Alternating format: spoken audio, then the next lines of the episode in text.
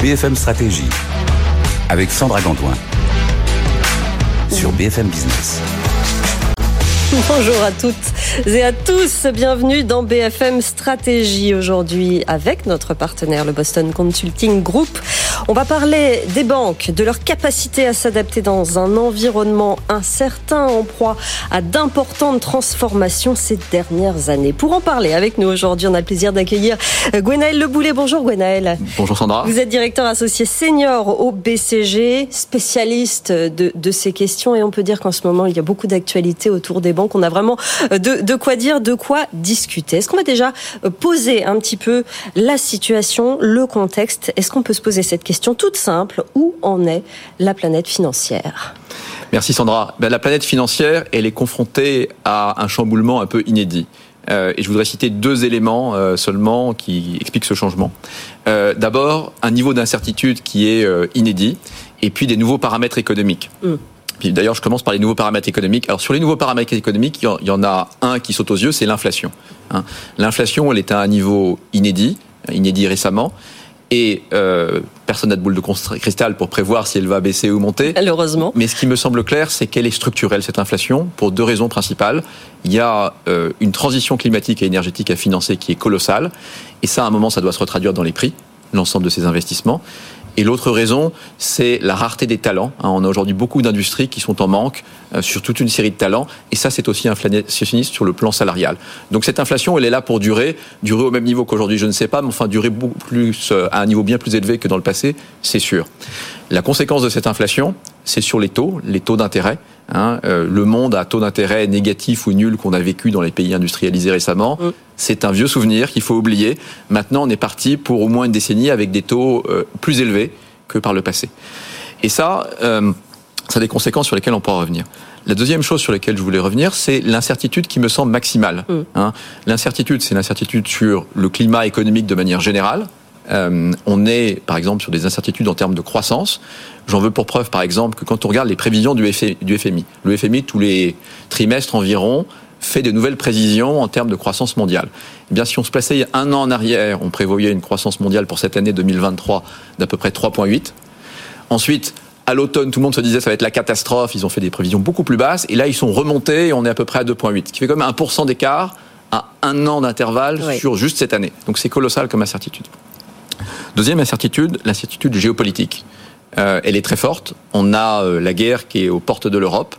Et on voit bien que le monde dans lequel on vit aujourd'hui, avec euh, les problèmes énergétiques qui sont survenus et les conséquences sur l'économie, dérive en partie de ça. Mm. Eh bien, il y a d'autres incertitudes géopolitiques dans le monde, sans vouloir faire de dessin, qui sont là aussi. Et ça, ça fait porter un niveau d'incertitude très fort. Et puis enfin, troisième facteur d'incertitude, dans cette planète financière, il y a des acteurs, et on pourra y revenir, qui euh, ont mis la clé sous la porte récemment. Hein, sur différentes manières. Il y a eu Crédit Suisse avec ce sauvetage avec UBS, et puis plus récemment, il y a eu euh, deux parmi les plus grosses faillites bancaires euh, depuis 50 ans, hein, avec la Silicon Valley Bank, et puis avec First Republic, là, très très récemment. L'actualité qui évolue effectivement en permanence dans ce secteur bancaire, vous l'avez dit. La situation actuelle, ce contexte dont vous parlez, est-ce que finalement c'est une bonne chose ou une mauvaise chose pour les établissements bancaires? Alors, euh, sans vouloir jouer au normand, il y a du bon et du mauvais. Eh euh, quand les taux remontent, je commence par là, puisque j'avais commencé par là tout à l'heure, quand les taux remontent, historiquement, il y a une corrélation entre les taux et les marges d'intérêt, la marge qu'un établissement financier fait entre l'argent qu'elle emprunte, elle, sur les marchés, et puis le taux qu'elle vous fait à vous et moi, par exemple, ou à une entreprise. Donc plus les taux sont élevés, et plus, historiquement, la marge monte. Donc ça, euh, à long terme, c'est bon. Alors, le diable est beaucoup dans les détails, parce que si on regarde par exemple les banques françaises, euh, on, est dans un jeu assez contraint, euh, dans lequel euh, une grosse partie du bilan est liée au crédit immobilier. Mm. Le crédit immobilier, on voit les volumes qui s'effondrent un petit peu parce que les taux montent. D'une part, il y a le taux d'usure qui est une réglementation française que l'on a qui contraint un peu sur le haut.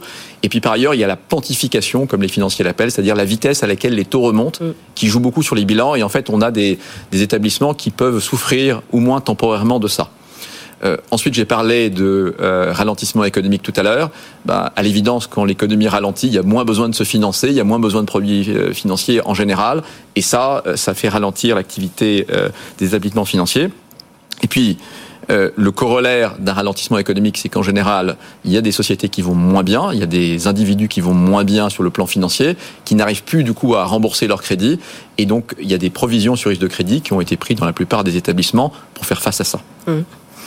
Alors, l'autre chose que je voulais souligner, c'est que dans ce monde d'incertitude, je reprends le parallèle avec le début de mon intervention, euh, dans ce monde d'incertitude, je suis convaincu que c'est le moment où les banquiers ont un rôle sociétal fondamental à jouer.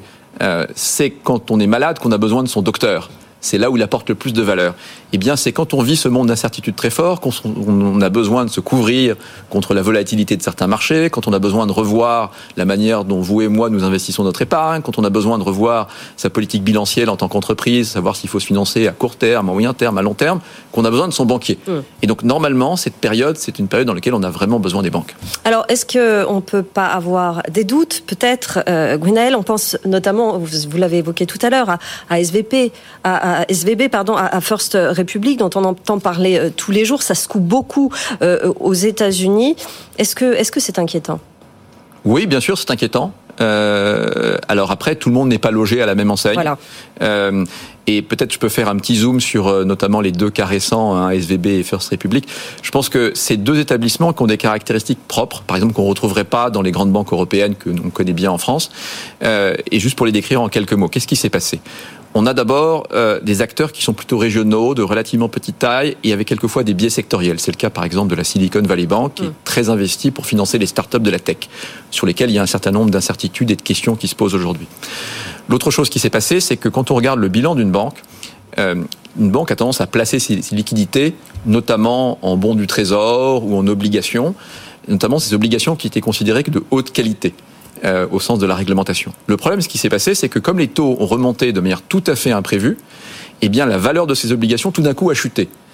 Ce qui n'était pas forcément un problème si, et seulement si, il n'y avait pas ce qui s'est passé par exemple sur SVB et sur First Republic, c'est-à-dire un bank run. Un bank run, c'est quand les clients de la banque sont inquiets sur cette banque et se mettent à retirer leurs dépôts. Quand on retire les dépôts, ben de l'autre côté, il faut s'équilibrer, donc il faut vendre des actifs. Et quand on vend des actifs et quand on les vend, notamment ces obligations de haute qualité à perte, c'est ce qui s'est passé, on a un problème grave. Et donc, il y a une crise de confiance qui s'est opérée pour ces établissements régionaux, notamment américains. On voit qu'il y en a certains autres qui pourraient venir un petit peu en ligne. Hein, First Republic n'avait pas une exposition sectorielle très marquée comme Silicon Valley Bank. Il y en a d'autres qui sont un peu de cette nature-là et sur lesquels, à partir du moment à la vitesse des réseaux sociaux et la vitesse du swipe, comme on l'appelle, c'est-à-dire on peut retransférer ses dépôts en quelques instants dans un établissement dans lequel on a plus confiance, en se disant j'ai plus confiance dans JP Morgan que j'ai confiance dans First Republic, eh bien voilà ce qui arrive. Donc ça c'est un facteur d'inquiétude très fort.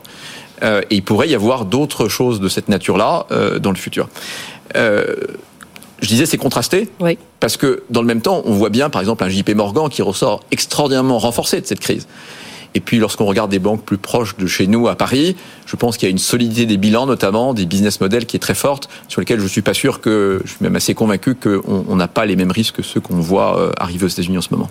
On voit qu'il y, a des aspects euh, conjoncturels, euh, évidemment, dans ces situations. Est-ce que vous voyez des changements structurels? Alors oui, très clairement, et je voudrais en citer deux en particulier.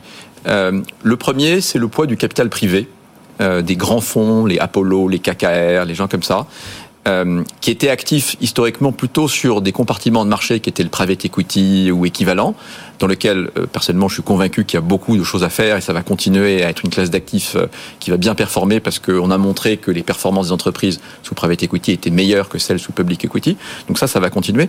Mais ces sociétés, en devenant plus grosses, sont devenues des acteurs multistratégie qui du coup commencent à jouer sur les plates-bandes des banques. Mm. Donc, euh, il y avait une interview récemment dans le FT de Mark Rowan, le patron d'Apollo, qui disait en gros tout ce qui est à l'actif dans un bilan d'une banque, il y a l'actif et le passif. Tout ce qui est à l'actif d'une banque, je considère que c'est mon métier. Tout ce qui est l'actif d'une banque, c'est prêter sous différentes formes, des prêts, des financements divers aux entreprises et aux particuliers. Tout ce qui est à l'actif d'une banque, ça, je considère que c'est mon métier. Mm. C'est mes fonds de dette et tout ça, de manière directe ou indirecte. Et d'ailleurs, c'était des gens qui étaient candidats au rachat des SVB ou équivalents. Donc le fait que ces acteurs-là, qui ont maintenant une taille considérable, on parle de fonds qui ont 200, 300, 500 et plus milliards d'euros euh, ou de dollars d'activités d'investissement, que ces acteurs-là deviennent des acteurs du monde financier est une vraie nouveauté. La deuxième chose qui est une vraie nouveauté structurelle, c'est lié à la transition euh, climatique et énergétique, hein, à l'évidence. C'est une transition qui, selon le BCG, va coûter entre 3 000 et 5 000 milliards de dollars par an dans les 30 prochaines années. Les banques vont être euh, en première loge euh, pour financer ça. Il n'y a pas d'autre acteur qui peut financer à l'échelle. Hein, les États vont évidemment intervenir, mais on parle d'une fraction de ce que les banques vont pouvoir déployer. Et ça, c'est un nouveau monde pour les banques. Un exemple, pendant des décennies, on a regardé à qui accorder des crédits et jusqu'à quelle hauteur en fonction de ce qu'on appelle le risque de crédit, hmm. c'est-à-dire le risque d'être en capacité en gros de rembourser son crédit plus tard. Et donc pour ça, on regardait euh, les flux de cash flow, euh, la rentabilité, des indicateurs financiers. Demain, on regarde aussi la capacité à être dans le monde de demain de la transition, à être en capacité de résister aux risques climatiques qui vont voir le jour. Et donc il y a une nouvelle équation, des nouveaux processus à complètement réinventer. Que faire? Dernière question, car le, temps passe vite. Euh, si l'on est une banque française ou une banque européenne dans ce contexte? Alors évidemment plein de choses, euh, mais je voudrais citer trois choses pour aller vite. Euh, la première chose, c'est travailler les revenus hein, à un moment où il y a beaucoup d'incertitudes. Je vais y revenir. les coûts vont rester également dans l'équation, et puis travailler sur les talents. Alors très vite, les revenus. Mhm. Hein, je crois beaucoup à la capacité de réinventer la manière de vendre les produits bancaires à travers notamment l'intelligence artificielle. Qu'est-ce que ça veut dire? Ça veut dire le bon produit pour le bon client, par le bon canal, avec le bon narratif. Ça, c'est sur les revenus. Sur les coûts, euh, bon, quand il y a des incertitudes et qu'il y a des risques de crédit qui peuvent jouer sur l'équation économique, c'est le moment de continuer à travailler les coûts. Beaucoup de choses ont été faites par les banques en France et ailleurs ces dernières années. Je pense qu'on peut aller beaucoup plus loin. Alors de nouveau, digitalisation de bout en bout, du client jusqu'au back-office, utilisation de l'intelligence artificielle, juste pour citer quelques exemples, on peut aller beaucoup plus loin. Mhm. Et puis troisième chose, les talents. Euh, ce monde extrêmement nouveau que j'ai décrit, eh bien, il est nouveau pour les clients des banques et il est nouveau aussi pour les collaborateurs des banques. Or, pour pouvoir accompagner les clients dans ce monde d'incertitude, dans ce monde de transition climatique, il faut équiper les chargés d'affaires des banques avec les bons discours, la bonne analyse financière, la bonne capacité à pousser les produits nécessaires.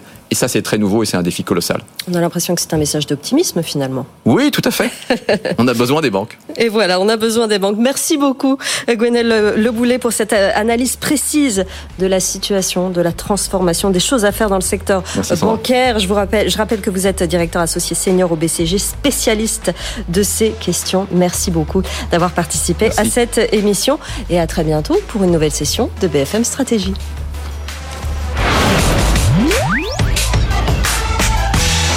BFM Stratégie sur BFM Business.